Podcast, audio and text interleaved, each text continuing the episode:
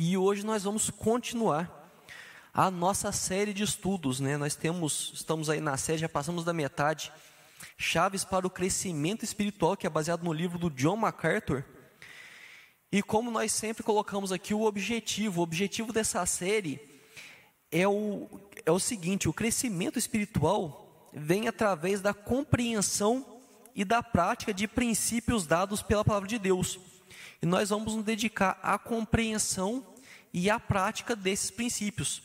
Nós vamos estudar a palavra para identificar esses princípios e buscar formas de colocar esses princípios em nossa vida. E ele usa a ilustração de chaves, né? Cada um desses princípios é considerado uma chave para ir desbloqueando, né? Para ir abrindo os caminhos aí do seu crescimento espiritual. Na semana passada, no nosso estudo, nós falamos, vimos a plenitude do Espírito como combustível para o crescimento. Nós vimos a plenitude do Espírito em contraste com as alegrias que o mundo nos oferece, alegrias que são falsas, né? Colocamos a embriaguez como a, a, um, um símbolo delas, mas várias outras, uma vida falsa em redes sociais. E às vezes relacionamentos que nós vivemos, que nós construímos e achamos que a nossa alegria está em cima daquilo. Vimos que há um mandato né, de se encher do Espírito. Não é ter um pouquinho do Espírito, mas está cheio dele e está sempre cheio. Não é encher, esperar esvaziar e encher de novo. E também vimos as consequências disso, que é contentamento e testemunho. Quando estamos cheios do Espírito, nós estamos contentes, nós encontramos contentamento em Deus e nós passamos a testemunhar do agir dele em nossas vidas. E hoje nós vamos falar sobre a confissão. A confissão como uma chave para a purificação. Quando nós falamos de crescimento espiritual, purificação faz muita parte dela. E a confissão é a chave para essa purificação. E falando de confissão, eu não sei como que funciona a cabeça de cada um, mas muitas vezes quando fala de confissão, a pessoa pensa no confessionário. Que na, nas igrejas católicas tem aquele cômodo que tem uma divisória, que fica o padre lá dentro, a pessoa pega e confessa os seus pecados. E isso foi um formato que durante muito tempo era o formato de toda a igreja cristã. Né? Foi colocado ali dentro dos dogmas da igreja, e até a reforma foi a forma de confissão que se entendia. Com a reforma se criou a forma de confissão que nós temos hoje, que nós nos confessamos diretamente a Deus.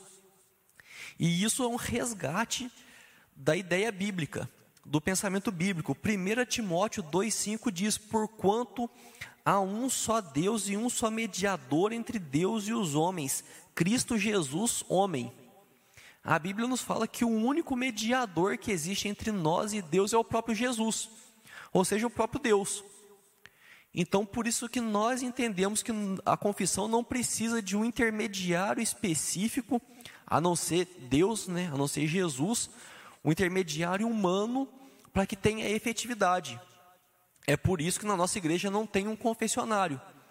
Porque nós entendemos que não há necessidade de que um padre, um pastor, um bispo, um presbítero, que esteja lá para receber essa confissão e direcionar essa confissão a Deus.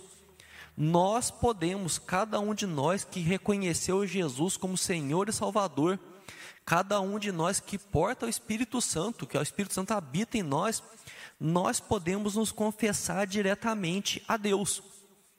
E isso é maravilhoso. Mas vem o problema. Quando as coisas ficam mais fáceis, nós tendemos a negligenciar. Se nós não precisamos de num dia específico ir a um lugar específico, falar com uma pessoa específica para fazer a confissão, nós começamos a deixar a confissão para a hora que der a gente faz. Ah, quando eu estiver no, no clima eu faço, eu confesso. Quando eu achar que eu estou precisando confessar, eu confesso. E com isso nós passamos a negligenciar muito a confissão em nossas orações. Se nós pensarmos no formato de nossas orações, nós muitas vezes dedicamos um tempo razoável à adoração ao louvor, que nós dizemos a Deus quem Deus é, nós exaltamos Deus por quem Ele é.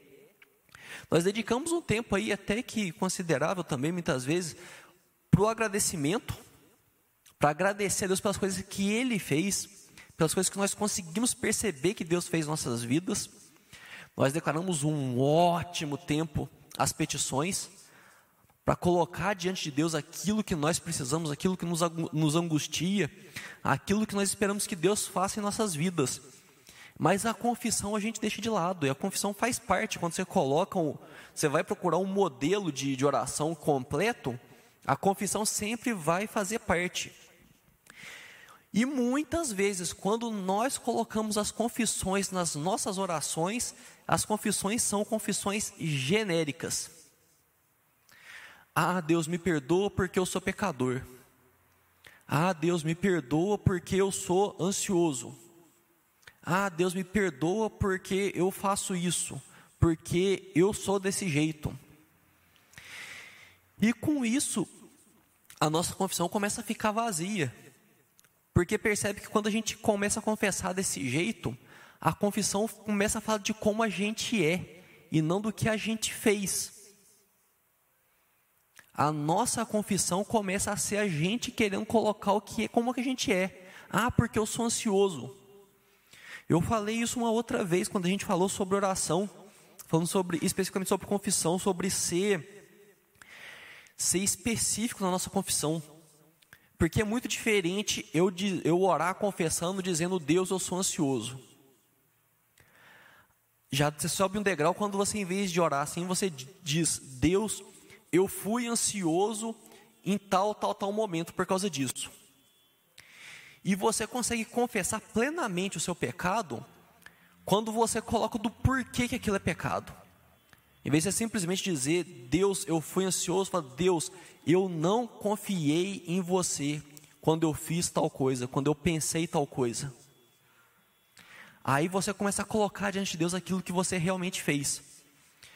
Mas aí um outro problema é você fazer disso um relatório. Você pega, se organiza, no final do dia você faz uma confissão, uma confissão específica, mas você está fazendo só um relatório para Deus das coisas de errado que você fez no dia. Isso também não é confissão. Você simplesmente dizer, Deus, eu fiz isso, isso, isso, isso, isso, isso, isso, me perdoa. Isso não é confissão. Nós vamos, aí talvez agora você pode estar se perguntando assim, mas então como que a gente faz uma confissão direito? Como que eu posso confessar direito? E aí é o nosso estudo de hoje. E nós vamos ver dois grandes tópicos, com três subtópicos cada um.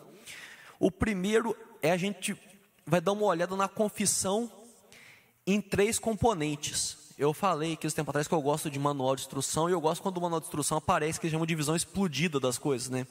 que ele mostra todas as peças assim, aonde que encaixa cada uma. Nós vamos fazer mais ou menos isso com a confissão. Ver que ela tem três componentes, que é o pecado, Deus e eu. E vamos ver a relação da confissão com o crescimento espiritual, que ela diz respeito a relacionamentos nosso com Deus, nós conosco e nós com o próximo. E para isso, nós vamos ter como texto base o Salmo 51, que você pode abrir aí na sua Bíblia para acompanhar a leitura. Salmo de número 51.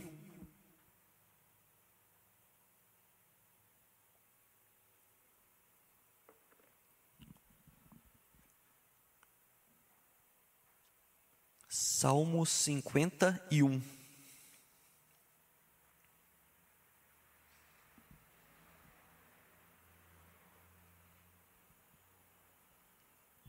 E diz assim a palavra do nosso Senhor: Compadece de mim, ó Deus, segundo a tua benignidade, e segundo a multidão das tuas misericórdias, apaga as minhas transgressões. Lava-me completamente da minha iniquidade e purifica-me do meu pecado, pois eu conheço as minhas transgressões, e o meu pecado está sempre diante de mim. Pequei contra ti e contra ti somente, e fiz o que é mal perante os teus olhos de maneira que serás tido por justo no teu falar e puro no teu julgar. Eu nasci na iniquidade, e em pecado me concebeu minha mãe. Eis que te comprases na verdade, no íntimo e no recôndito me fazes conhecer a tua sabedoria. Purifica-me com isopo, e ficarei limpo. Lava-me e ficarei mais alvo que a neve. Faz-me ouvir júbilo e alegria, para que exultem os ossos que esmagaste. Esconde o rosto dos teus pecados e apaga todas as minhas iniquidades. Cria em mim, ó Deus, um coração puro e renova dentro de mim um espírito inabalável. Não me repulses tua salvação e sustenta-me com um espírito voluntário. Então ensinarei aos transgressores os teus caminhos e os pecados, os pecadores se converterão a ti. Livra-me dos crimes de sangue, ó Deus, Deus da minha salvação, e a minha língua exaltará a tua justiça. Abre, Senhor, os meus lábios, e a minha boca manifestará os teus louvores, pois não te compraz em sacrifícios, do contrário, eu os daria, e não te agradas do holocausto. Sacrifícios agradáveis a Deus são o espírito quebrantado, coração compungido e contrito. Não os desprezarás, ó Deus. Faze bem a Sião segundo a tua boa vontade e edifica os muros de Jerusalém. Então te agradarás dos sacrifícios de justiça, dos holocaustos e das ofertas queimadas, e sobre o teu altar se oferecerão novilhos. Esse texto, se a tua Bíblia tem aqueles títulozinhos, talvez esteja escrito aí igual na minha: Confissão e arrependimento ao mestre de canto, salmo de Davi, quando o profeta Natã veio ter com ele, depois de haver ele possuído Batseba. Esse salmo ele vem num contexto de que Davi, quando ele deu uma relaxada, ele parou de fazer o que Deus tinha ordenado, que era estar guerreando, ele começa a ficar em casa. Quando ele fica em casa, ele bate o olho na mulher do vizinho, ele começa a cobiçar a mulher do vizinho, ele pega a mulher do vizinho e dá um jeito de matar o vizinho para ficar com a mulher do vizinho. E ele está tão calejado ali que ele acha que está tudo certo. E aí que vem o profeta Natan para mostrar para ele, falar, cara, você está errado. E aí, né, Deus fala com, com Davi através de Natan. O coração de Davi é tocado, ele é convencido do pecado e vem esse salmo, que é uma grande confissão. E aí nele nós vamos estudar um pouco sobre a confissão. Pegando essa confissão de Davi, nós vamos ver um pouco sobre como a, o que é a confissão e como ela nos ajuda a crescer espiritualmente. E primeiro nós vamos ver essa questão da confissão em três componentes, e o primeiro deles é uma perspectiva correta do pecado. E a primeira coisa sobre o pecado é que pecado implica em juízo. Pecado leva à condenação. Se você reler o verso 1, vai ver que está escrito: Compadece de mim, ó Deus, segundo a tua benignidade e segundo a multidão das tuas misericórdias.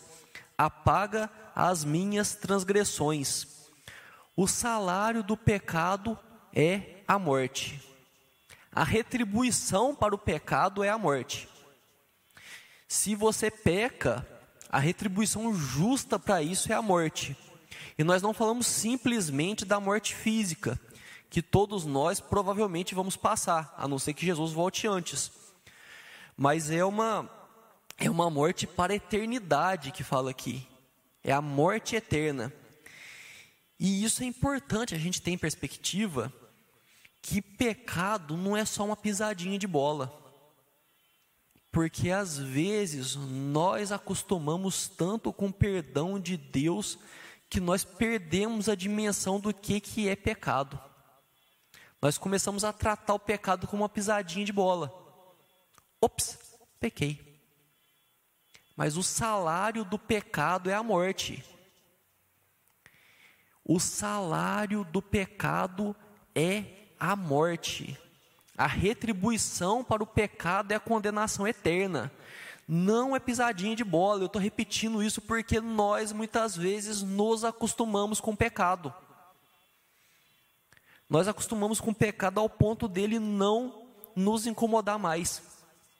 E o texto traz muito claro uma outra, uma palavra que vem muito forte, que é a palavra misericórdia.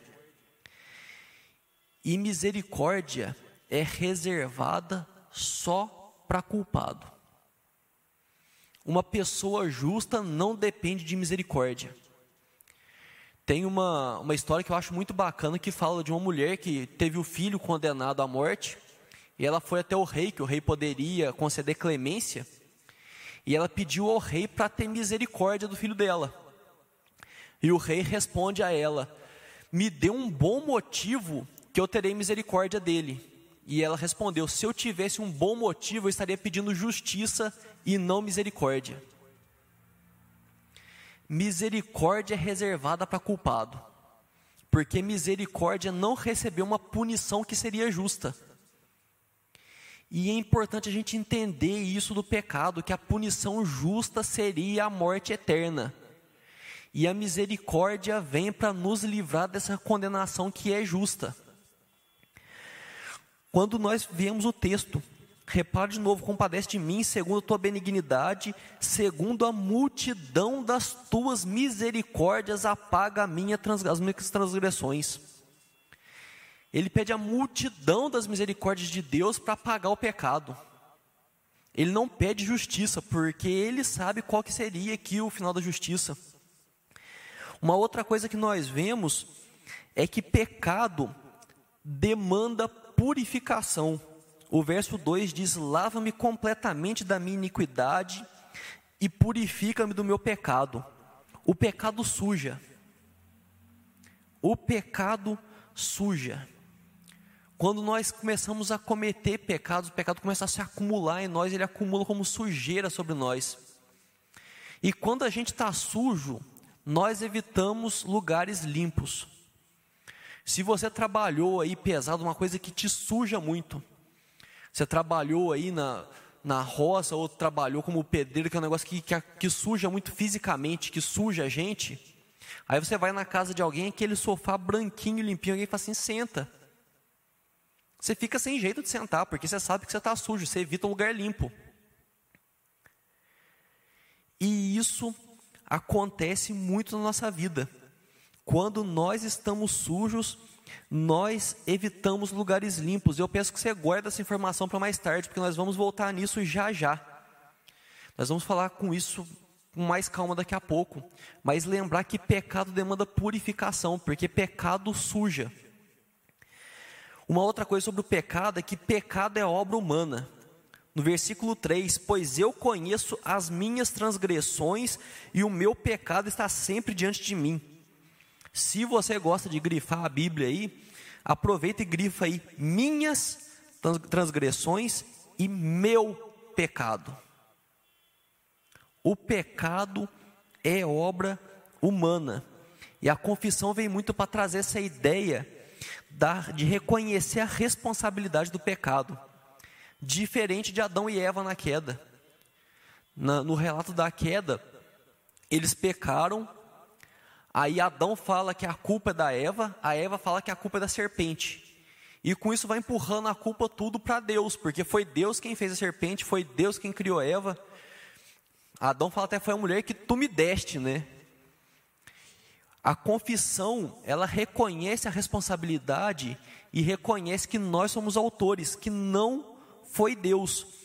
Se você pegar, eu não vou reler aqui os versos 4 e 5, ele, a, o pecado aponta para o autor dele e revela quem é Deus. E isso nos leva ao nosso próximo tópico, que é uma perspectiva correta de Deus para nós entendermos o que é a confissão. E uma coisa que nós precisamos entender sobre Deus é que Ele se agrada da verdade verdadeira. No versículo 6 diz: Eis que te comprases na verdade, no íntimo e no recôndito me fazes conhecer a sabedoria. No íntimo e no recôndito. Deus conhece e despreza a verdade maquiada. Talvez você não faça isso, talvez seja só eu que às vezes faço isso. Que você comete o pecado, mas tenta dar uma, um vernizinho de santidade no pecado. Você faz uma coisa que é errada, mas tenta justificar aquilo falando que aquilo de alguma forma foi certa. Ou que você teve uma boa intenção ao cometer o pecado. A gente sabe que é mentira aquilo. Nós sabemos lá no fundo que nós tentamos tentando criar uma historinha ali para convencer Deus que nós não somos tão errados assim. Mas Deus sabe. E Deus despreza essa mentira. Porque não existe meia verdade. Não existe meia verdade. Meia verdade é uma mentira inteira. Porque verdade é verdade. Deus conhece a verdade e ele despreza a mentira. O pai da mentira é quem? É o capeta. Deus despreza a mentira. Ele despreza também essa verdade maquiada. E Deus, ele se agrada dessa verdade verdadeira e ele tem poder para purificar. Porque não é você pegar, confessar a Deus, quando nós falamos de confissão, você vai, carça a cara e confessa a Deus. Fala, Deus, eu pequei, foi eu mesmo, não tem perdão, não tem desculpa, não tem justificativo o que eu fiz. O que eu fiz foi eu mesmo. Deus não vai olhar para tua cara e falar assim, ah, eu sabia. Deus não faz isso porque Ele tem poder para purificar. Lembra quando nós falamos agora há pouco lá que o pecado suja? Eu falei para guardar a informação. Olha aí o versículo 7. Purifica-me com isopo e ficarei limpo. Lava-me e ficarei mais alvo do que a neve. Se você gosta de hinos, já, talvez até já começou a cantar aí na tua cabeça lá o hino do alvo mais que a neve. Eu não vou cantar não, porque ninguém merece. Eu cantando, mas é o, acho que talvez seja o hino que eu mais goste, assim, do, de todos os hinos é um dos que, do que eu mais gosto. E essa purificação é muito importante a gente entender o seguinte, que essa purificação, ela é um pouco diferente da ideia da salvação. A salvação ela acontece de uma vez só. Quando nós reconhecemos Jesus como Senhor e Salvador de nossas vidas, Ele age em nós operando a salvação. E essa salvação não é perdida. Uma vez que nós somos salvos, nós estamos salvos para sempre. Quando falamos da purificação ligada à confissão, é sobre o que o pecado faz com a gente, a sujeira que nós carregamos do pecado. Vai trazer a ideia que liga o arrependimento à santificação. Nós reconhecemos o nosso pecado, nós confessarmos e buscarmos não pecar mais da mesma forma. Quando nós pensamos, fala desse negócio da purificação, e ele traz a ideia do isopo, é muito legal que o isopo, na época, o isopo é uma plantinha que dá uma florzinha roxa, assim, um arbustinho que dá uma, uma, flor, uma florzinha roxa, e eles usavam para fazer expectorante. E se você já teve tosse seca e tomou expectorante, sabe o que, que é essa sensação de purificação. Que aquilo tudo que está agarrado ali dentro, que você tosse, tosse, tosse, tosse, tosse, não sai, que fica a tosse seca. Você toma expectorante, passa um pouco, você tosse, aquilo sai. E parece que você está sendo limpo daquilo lá. Eu lembro que tinha uma tia minha que ela fazia um, um xarope lá caseiro, o pessoal falava que tirava com a mão que a sensação às vezes é essa, né? Que a gente limpa que parece que enfiou a mão dentro do, da gente assim, arrancou aquilo. E a purificação de Deus é assim também. Ele enfia a mão dentro da gente, parece, e tira tudo aquilo que está sujando, aquilo que está mantendo imundo e joga fora. Ele nos purifica de dentro. E a bondade de Deus não cessa, é uma outra coisa importante sobre nós entendermos quem é Deus. O, o versículo 8 diz: Faz-me ouvir júbilo e alegria, para que exultem os ossos que, que esmagaste. Presta bastante atenção nesse versículo. Faz-me ouvir júbilo e alegria, para que exultem os ossos que, que esmagaste. Falando que Deus esmagou o osso e ele está pedindo para sair alegria disso. E isso pode gerar muita, muita estranheza a nós. Como assim? Deus esmagou o osso e a gente vai ficar feliz por isso? Isso é uma linguagem pastoril. Os pastores, eles tinham, tinham uma técnica que eles usavam, que quando a ovelha era, era muito rebelde e ela ia muito para longe e ela se colocava em perigo, ele pegava o cajado e dava uma pancadinha e quebrava um osso da, da ovelha e depois ele carregava a ovelha. E com isso ele fazia a ovelha acostumar a ficar perto dele. E a ovelha ficando perto dele, o que, que acontecia? Ela ficava longe do perigo. Você consegue perceber isso e Deus agir na tua vida? Deus às vezes dá umas pancadas no você, e não é pancadinha, é pancada de quebrar osso. Porque você age como uma ovelha rebelde, fica querendo correr para longe dele. E ele, para te corrigir, ele quebra um osso, te traz para perto dele, te traz para a dependência dele, para que você acostume a ficar perto dele e para que você possa ficar em segurança. Para que a tua própria falta de noção não te coloque em perigo. Porque às vezes nós queremos sair que nem um louco por aí, fazendo tudo que dá na telha, e começa a tomar uma pancada, toma pancada, toma pancada, toma pancada. Aí, mas, nossa, por que, que as coisas dão errado para mim? Porque você está indo longe do pastor. Aí o pastor vai atrás, dá uma pancada e te traz para perto dele. E nós somos essas ovelhas rebeldes. É por isso que ele fala: Faz-me ouvir júbilo e alegria, para que exultem os ossos que esmagaste. Que é depois que via a cura desse osso que foi esmagado, nós precisamos entender, falar assim, ah, isso aconteceu para que eu pudesse estar mais perto do meu pastor. E quando nós entendemos que nós somos essa ovelha rebelde que vai para longe e precisa tomar uma pancada para poder lembrar da dependência que nós temos, ajuda com o nosso tópico seguinte, que é uma perspectiva correta de nós mesmos. Quando nós falamos da salvação, o que, que foi falado? Que a salvação não se perde. Quando nós reconhecemos Jesus como Senhor e Salvador, nós estamos salvos. E isso nós não vamos perder. Quando nós estamos falando da confissão e purificação, é sobre a vida que vem depois disso. E talvez venha uma dúvida muito sincera sua, perguntando por que esse rolê todo? Por que, que depois que a gente converte, Deus já não leva a gente embora? Por que, que nós temos que passar a vida aqui na terra, dando cabeçada, corre para longe, toma pancada, volta, pendura, anda perto, vai, resolve andar longe de novo, traz de novo, e vai e confessa, purifica, fica limpinho, passa um pouco, suja de novo, confessa outra vez. Para que esse rolê todo? Para que esse sofrimento?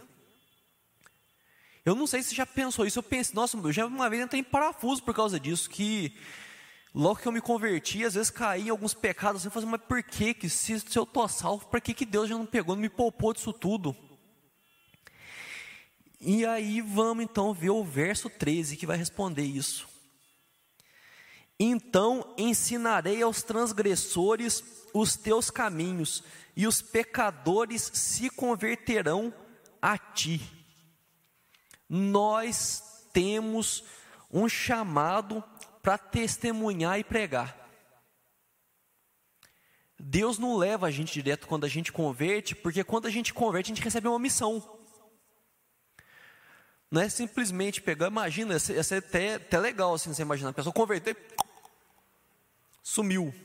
A pessoa pegou, reconheceu Jesus como Senhor e Salvador, aí foi para o céu. Nem passa pela morte. Mas não, porque nós temos essa missão. E quando nós olhamos para isso, nós percebemos como que as coisas funcionam melhor. Porque às vezes a gente fica com isso, assim, nossa, Deus poderia ter me levado. Mas e se Deus tivesse levado, logo que converteu, a pessoa que falou de Jesus para você? E aí? Porque nós nos convertemos, lógico, para ação do Espírito Santo, mas alguém falou de Deus para nós. Para alguém ter falado de Deus para nós, essa pessoa se converteu e está nesse rolê de pega, arrepende, volta, limpa, suja de novo, limpa outra vez. A pessoa estava nesse rolê. A nossa salvação veio porque alguém estava nisso daí. E quando chegou a nossa vez de fazer isso para alguém, a gente fala assim: nossa Deus, por quê? Por isso, porque nós somos chamados a testemunhar e pregar da salvação. se você quiser ver, nós não vamos ler aqui, mas se você quiser ver, ele desenvolve um pouco nos versos 14 e 15, desenvolve ainda mais essa ideia de que a conversão e a purificação ela vem para que nós possamos levar desse amor para mais pessoas. E aí também nesse nesse sentido mostra que a santificação agrada a Deus mais do que sacrifícios. O versículo 17: Sacrifícios agradáveis a Deus são o espírito quebrantado, o coração compungido e contrito, não desprezarás, ó Deus. E aí, se você lembra muito de música, já veio talvez na sua cabeça que um coração quebrantado e humilde não rejeita Senhor. Deus não rejeita um coração quebrantado e humilde. Isso é uma promessa de Deus. Isso é uma promessa daquele que é fiel para cumprir. E eu quero falar muito especialmente agora para você que está com medo de confessar a Deus seu pecado e de Deus não aceitar. Que às vezes você tem pecado frequentemente uma coisa, está com medo de chegar para Deus confessar e Deus fala para você, mas de novo campeão. A palavra dele diz que ele não rejeita um coração quebrantado. Então, se o teu arrependimento é verdadeiro, se a tua confissão é a confissão de um coração que está se desfazendo diante de Deus, a palavra dele, que não mente, diz que ele não vai rejeitar. Então, pode ficar em paz. Se você está com medo de como Deus vai reagir à sua confissão, analise, se a tua confissão for uma confissão sincera, ele vai receber. E esse caminho vai abrir as portas para que nós possamos interceder. Que aí no versículo 18, ele diz: Faze bem a Sião, segundo a tua boa vontade, edifica os muros de Jerusalém. Repara bem que ele está arrebentado o texto todo. Ele começa o texto falando que ele pecou, que, que ele depende completamente da misericórdia de Deus, da multidão das misericórdias de Deus. A hora que chega no 18, ele já está pedindo para que Deus faça bem a Sião, né, a nação dele, para edificar os muros de Jerusalém. Olha como vem o processo de purificação. Porque quando nós estamos sujo do pecado, aquela ideia de quando a gente está sujo, a gente não consegue se sentir bem em lugar limpo, a limpeza vem vindo ao ponto que ele sente liberdade para pedir a Deus em nome da nação dele. A purificação de Deus vem tocando no nosso coração para que a gente faz que a gente se sinta confortável de colocar outras pessoas diante de Deus em oração.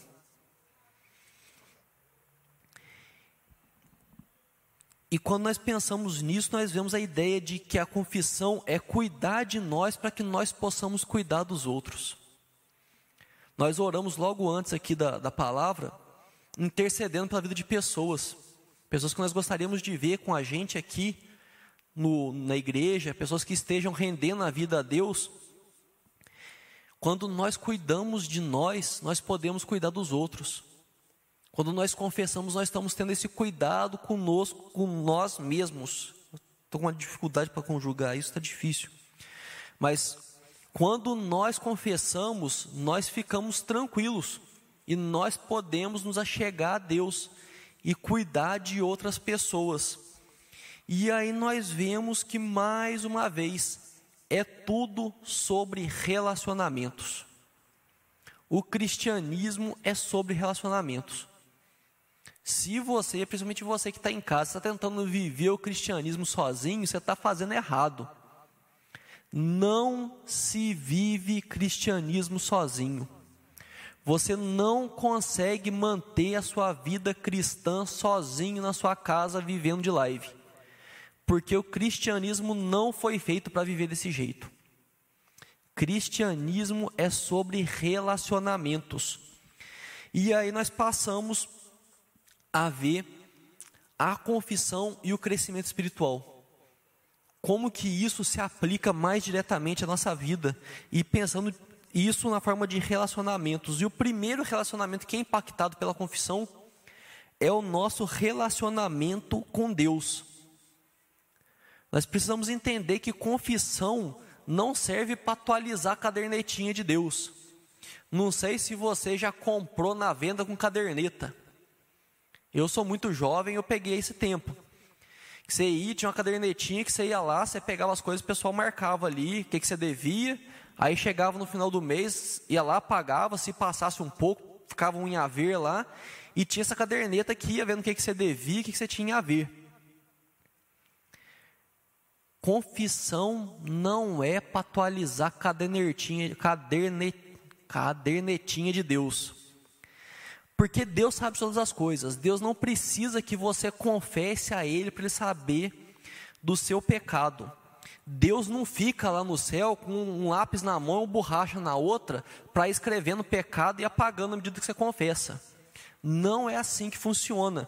Colossenses 2,13 reforça: E a vós outros que estáveis mortos pelas vossas transgressões e pela incircuncisão da vossa carne, vos deu vida juntamente com Ele, perdoando todos os nossos delitos. Todos os nossos pecados foram perdoados no sacrifício de Jesus. Ele não precisa ficar atualizando qual pecado que foi perdoado, qual que não foi, porque ele perdoou todos os pecados daquele que o reconhece como Senhor e Salvador. Todos os seus pecados foram pagos na cruz. Então nós precisamos entender que a confissão não serve para perdão dos pecados, para que o nosso pecado seja perdoado no que diz respeito à salvação. Que às vezes você fica apavorado, fala assim: nossa, se eu morrer agora, será que eu vou para o céu? Será que tem algum pecado que eu esqueci de confessar? Isso não conta para a salvação ou não. A confissão não vai contar para falar assim: nossa, não, está tudo em dia, está atualizado. Você confessou, Deus vai lá, apaga tudo e coloca a data e a hora ali na frente para falar até quando. Não. A confissão dos pecados não serve para isso. A confissão dos pecados ela vai estar tá muito ligada àquela ideia de da gente estar tá sujo e entrar num lugar limpo. Isso vai lembrar muito a, a passagem que Jesus lava os pés dos apóstolos. E aí Pedro pega e fala para lavar ele inteiro. Ele fala que não, que não precisa. Quem tomou banho não precisa tomar banho de novo. No mesmo dia ele está falando, viu gente, eu não gosta de tomar banho, não vai usar essa passagem para querer dar basquete no banho não. Mas ele está falando que se a pessoa, se ela tomou banho, ela precisa só de lavar os pés, porque o pessoal andava de sandália no lugar que não tinha asfalto. Então o pé ficava muito sujo de poeira. A pessoa chegava em casa, aí lavava o pé, porque era o que estava sujo, era o que precisava ser lavado. E isso é muito a ideia da nossa confissão. Nós fomos lavados de corpo inteiro quando nós reconhecemos Jesus como Senhor Salvador. Agora aquela manutenção de lavar o pé, para que nós possamos tá, ter liberdade para andar, para caminhar dentro da casa. Nós não precisamos tomar outro banho, porque nós já fomos purificados pelo sangue do Cordeiro. E quando nós confessamos, vem essa ideia de lavar os pés, da gente ter liberdade para andar na casa, que o pessoal tinha. A pessoa chegava com o pé sujo, não ia sair lambrecando a casa da pessoa de poeira. Por isso que lavava os pés para que a pessoa se sentisse à vontade na casa. E aí volta aquela história de que o pecado surge. Quando a gente está sujo, a gente não se sente à vontade no lugar limpo. É para que nós possamos nos sentir à vontade no lugar limpo que é a presença de Deus. Quando nós confessamos, essa purificação nos faz ficar à vontade diante de Deus, porque nós lavamos os pés, nós podemos andar em paz pela casa, porque nós lavamos os pés. É sobre isso que é a confissão. E quando nós conseguimos desfrutar dessa companhia de Deus, vem o reflexo disso. que é o nosso relacionamento com a nossa própria consciência. Ter paz com Deus traz paz com a gente mesmo. Quando nós estamos em paz com Deus, nós temos muito mais facilidade para sentir paz com a gente mesmo. Eu não sei se você já parou para pensar na expressão quando você fala de uma pessoa, uma pessoa que é ruim, a pessoa que é desonesta, que puxa o tapete dos outros, não está nem aí. Que você pensa assim, nossa, eu não sei como que ele consegue dormir à noite. Nós costumamos falar, né, quando a pessoa não tem caráter, não tem escrúpulos, nós paramos para pensar como que aquela pessoa consegue dormir à noite. É engraçado essa expressão, que não fala assim, nossa, como é que ela consegue passar o dia inteiro? Como que ela consegue trabalhar? Como que ela consegue? É como que ela consegue dormir à noite. Você já parou para pensar nesse pedaço dessa expressão? O problema da pessoa é dormir à noite. E esse problema, porque a hora que a gente deita para dormir, é que a gente fica sozinho com a gente mesmo. Quando nós deitamos para dormir, principalmente se você tem uma vida muito agitada, você acorda e aí já acorda atrasado, tem que ir para trabalhar e chega, já tem um monte de coisa para fazer, um monte de coisa para resolver. Chega em casa, está cansado, mas tem as coisas de casa para ajeitar, e corre daqui, corre de lá, resolve uma coisa, resolve outra, vai, pega aplicativo para pagar os boletos, tal, tal, tal, tal, tal, tal, tal. Você não tem tempo para pensar em nada. Aí você deitou para dormir, colocou o celular no canto, parou de ficar mexendo em rede social. Aí você vai parar para pensar no que, que você fez, como que a tua vida tá, como que as coisas andam, para onde que você vai. E aí você fica junto talvez com a pior companhia que você pode ter, que é você mesmo. Que aí você lembra de tudo que você fez, daquilo que você queria fazer de bom que você não consegue. E é por isso que nós falamos como que consegue dormir à noite, porque é à noite que chega a companhia desagradável da gente mesmo. Mas quando nós temos paz com Deus, nós temos facilidade para ter paz com a gente mesmo. Porque o Espírito Santo, ele convence de todo pecado. Quando nós confessamos, o Espírito Santo nos leva a andar direito.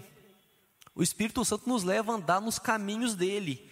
E quando nós andamos nos caminhos de Deus, nós podemos dormir em paz com a nossa própria companhia. Porque nós sabemos que nós temos feito o que é certo.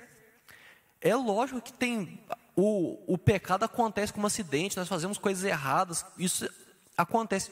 Mas quando nós temos uma constância na confissão, de reconhecer diante de Deus o nosso pecado, que nós estamos sujos, que precisa que lave o nosso pé, nós temos mais facilidade, porque o Espírito Santo nos chama de volta, e a confissão nos leva aos caminhos de Deus, porque confissão é arrependimento para mudança é sempre importante a gente lembrar que arrependimento não é só o não deveria ter feito isso.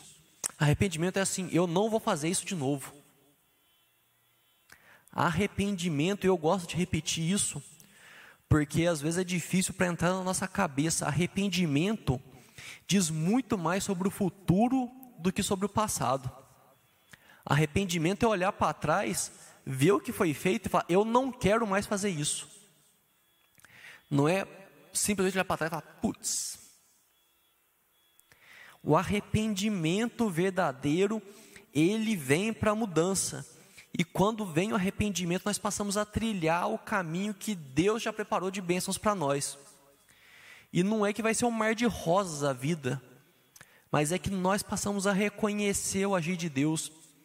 A dependência de Deus nos acalma. O contentamento em Deus preenche a nossa vida. E com isso vem aquilo que nós falamos já na semana passada, a ideia de louvor e gratidão. A nossa vida fica cheia de louvor e gratidão.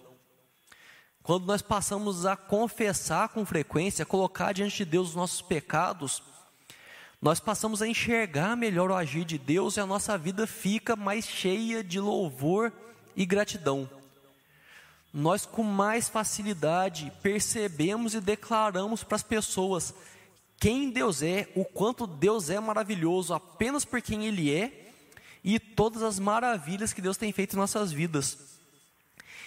E quando você muda, o seu ao redor muda também. Quando você muda, as coisas ao seu redor mudam. Às vezes, pelo simples fato da pessoa ficar constrangida de implicar com você porque você não reage mais. Se você era muito esquentadinho e qualquer coisa que o povo falava, você já gritava três vezes mais com a pessoa, quando você para de gritar, você sabe o que acontece. Se já aconteceu com você, você sabe bem o que acontece. As pessoas ficam sem graça de gritar com você, porque elas sabem que você não vai gritar de volta. E se você grita de volta, peça a Deus para que Ele toque no seu coração e te ajude a parar de gritar, que você vai ver que maravilha parar de gritar. Quando você para de gritar, um monte de gente para de gritar junto. Porque um monte de gente está gritando porque você está gritando com elas. Então, se você para de gritar, um monte de gente para de gritar. Se você para de ser estúpido com as pessoas, um monte de gente para de ser estúpido com você. Porque as pessoas tendem a retribuir.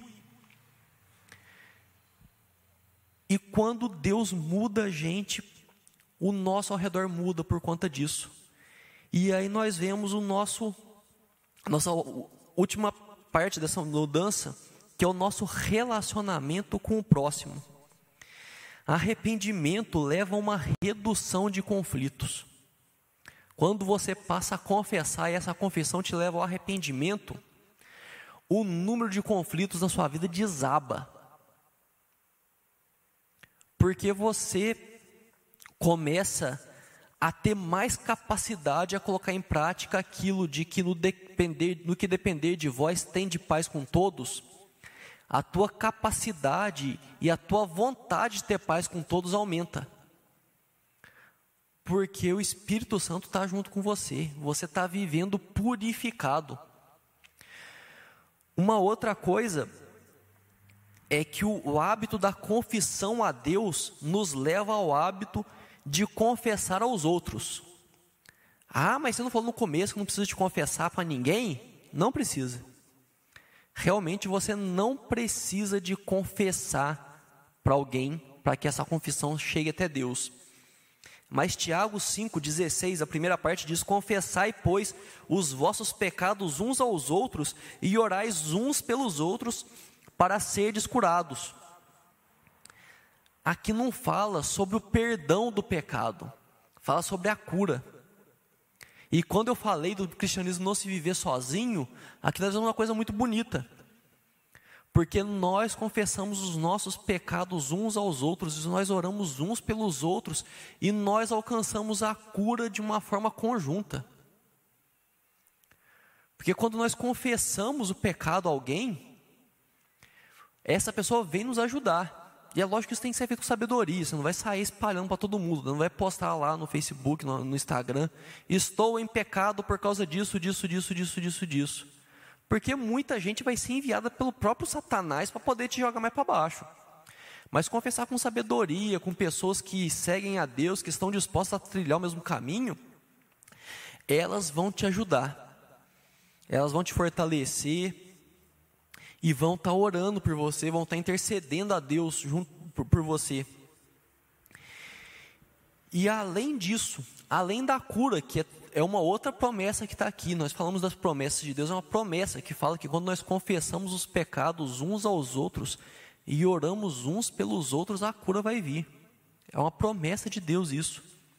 Mas além disso, quando nós passamos a confessar uns aos outros, isso leva à humildade e à capacidade de pedir perdão. Porque nós começamos a ver que nós não somos isso nós muitas vezes já sabemos, nós não somos isso tudo. Mas nós permitimos que outras pessoas saibam que a gente não é isso tudo. Que nós temos defeitos, nós temos problemas, nós somos ruins. E isso ajuda a gente a enxergar melhor a gente mesmo. E isso nos permite uma humildade maior, uma visão mais apurada de quem nós somos e nos aumenta a capacidade de pedir perdão. Porque quando nós sabemos quem nós somos, o quanto nós podemos machucar as outras pessoas, nós temos muito mais facilidade de pegar e falar assim: me perdoa. Me perdoa porque eu errei. Me perdoa porque eu simplesmente preciso de perdão. Lembra a história da misericórdia? Não é justiça, é perdão, é misericórdia que nós pedimos às pessoas. Nós não estamos justificando, nós estamos querendo dizer que nós estamos certos, porque nós não estamos. Mas nós temos humildade para reconhecer que estamos errados e que nós dependemos da misericórdia da outra pessoa. Isso também aumenta a nossa capacidade de perdoar. Porque nós começamos a ver o quanto nós dependemos da misericórdia dos outros para nos perdoar. E nós com isso entendemos que nós precisamos perdoar os outros também. Porque eles também dependem. Isso esclarece demais aquela parte da oração do Pai Nosso, que fala: perdoa-nos as nossas dívidas, assim como nós temos perdoado aos nossos devedores. É sobre misericórdia. Quando se fala de perdão, é sobre misericórdia. Perdão nunca tem a ver com justiça. A história lá da mulher que chegou para pedir misericórdia ao rei. Se eu tivesse um bom motivo, eu estaria pedindo justiça e não misericórdia. Perdão é a completa ausência de um bom motivo. E é entender que nós dependemos disso absurdamente diante de Deus e dependemos disso diante dos outros, das outras pessoas. E as outras pessoas dependem disso diante de nós. E a confissão nos facilita enxergar isso, porque nós começamos a ver quanto nós somos dependentes dessa misericórdia. O perdão é facilitado na medida que a confissão é feita com mais frequência.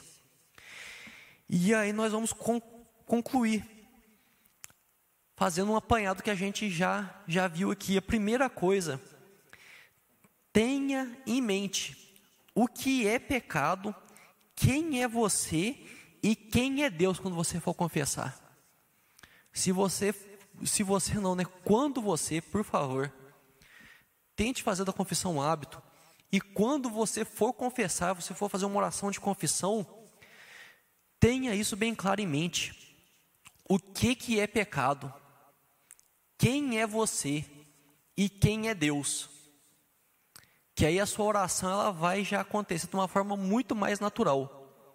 A sua confissão vai chegar a Deus de uma forma muito mais natural. Porque você sabe quem você é, o que é que você fez, que é o pecado, o que, que isso significa diante de Deus, contra quem o pecado foi cometido. Uma outra coisa, faça da confissão algo rotineiro da sua vida. E não precisa pecar mais para ter mais coisa para confessar, não, viu gente? Você parar para pensar, reservar um tempinho no seu dia, você vai achar muita coisa para confessar. Fica tranquilo. Não precisa esforçar para pecar mais para poder ter assunto na, na confissão. Porque o nosso coração vai revelando o nosso pecado na confissão. Não sei se você já aconteceu, já passou por isso. Que você começa a confessar, parece que quanto mais você confessa, mais pecado você acha. E não é porque, ah, meu Deus, vou parar de confessar, porque senão vai aumentar os pecados. Não, os pecados já estão tudo ali. Você só está enxergando melhor. Não é que o chão está mais sujo, é que a luz está melhor. confesse, faça disso algo rotineiro, porque ele vai te ajudar a crescer espiritualmente. E você fazendo isso, você fazendo da confissão um hábito, você vai ver como que isso fortalece a sua caminhada espiritual. Porque ela vai começar a te afastar de pecado aquela ideia de que quanto mais você confessa, mais facilidade você tem para reconhecer os seus pecados. Quanto mais você reconhece seus pecados, mais você confessa, mais você se arrepende, menos você peca. O que, que vai acontecer? Você vai ver mais pecados, você vai se arrepender mais e você vai se livrar de mais pecados. O que, que vai acontecer? Você vai ver mais pecados, porque a, a nossa capacidade de pecar e a nossa natureza pecaminosa é muito profunda. Mas com isso nós vamos melhorando, nós vamos caminhando. A nossa santificação vai se consolidando dia após dia. E aí, você lembra por que é que a gente não vai para o céu direto quando a gente converte? Vocês lembram? Acabei de falar aqui. Nós não vamos para o céu direto logo que nós reconhecemos Jesus como Senhor e Salvador, porque nós temos uma missão. E à medida que nós confessamos, essa missão fica mais fácil e mais efetiva. Nós temos mais efetividade nessa missão que é falar para mais pessoas, levar a salvação a mais pessoas, cuidar de mais pessoas. Aquilo que nós fomos chamados de ser embaixador de Deus aqui na terra, nós conseguimos fazer com mais eficiência e com mais alegria. Porque nós começamos a reconhecer cada vez mais como Deus cuida de nós. Amém? Vamos orar então para encerrar? Fecha seus olhos. Senhor Deus, nós te agradecemos, Pai. Nós te agradecemos por quem o Senhor é. Falando tanto aqui sobre confissão, Senhor Deus, nós queremos colocar o nosso coração diante de Ti e te agradecer pela Sua misericórdia, Pai. Quanto mais nós pensamos em como nós pecamos, mais assombrosa é para nós a Sua misericórdia. Que coisa tremenda, Senhor Deus, a Sua misericórdia. Nós sabemos o quanto nós somos culpados, Deus. Nós sabemos o quanto nós não poderíamos jamais exigir justiça Sua sobre nossos pecados. Nós precisamos de misericórdia. Como Davi diz, dependemos da multidão das Suas misericórdias, Senhor Deus. Porque nós pecamos, nós pecamos com frequência, Pai. Nós clamamos, Senhor Deus, sabendo das Suas promessas, sabendo da Sua fidelidade. Que o Senhor toque o nosso coração. Que o Senhor faça nosso coração, como diz também aqui o texto, um coração quebrantado, Senhor Deus. Um coração humilde, um coração que o Senhor não desprezará, Pai. Porque nós queremos chegar com nossas confissões diante de Ti, sabendo que o Senhor perdoará, que o Senhor purificará, Deus que o Senhor mudará a nossa vida, que o Senhor mudará o nosso jeito. Nós queremos um, uma confissão não simplesmente para fazer uma lista, Senhor Deus, das coisas que nós fizemos de errado, mas queremos uma confissão para arrependimento, uma confissão para mudança, mudança de vida, mudança de pensamento, Senhor Deus. Nos assiste com Teu Santo Espírito, porque nós sozinhos não conseguiremos o teu Santo Espírito que tudo opera em nós, que ele venha para nos convencer do pecado, para nos dar sabedoria, para nos dar perseverança, para resistir ao pecado, para arrepender efetivamente. Nós queremos deixar para trás tudo aquilo que te desagrada, Senhor Deus. Então, no nome santo de Jesus, Pai, nos incomoda o coração para que tenha um coração assíduo na confissão, Senhor Deus.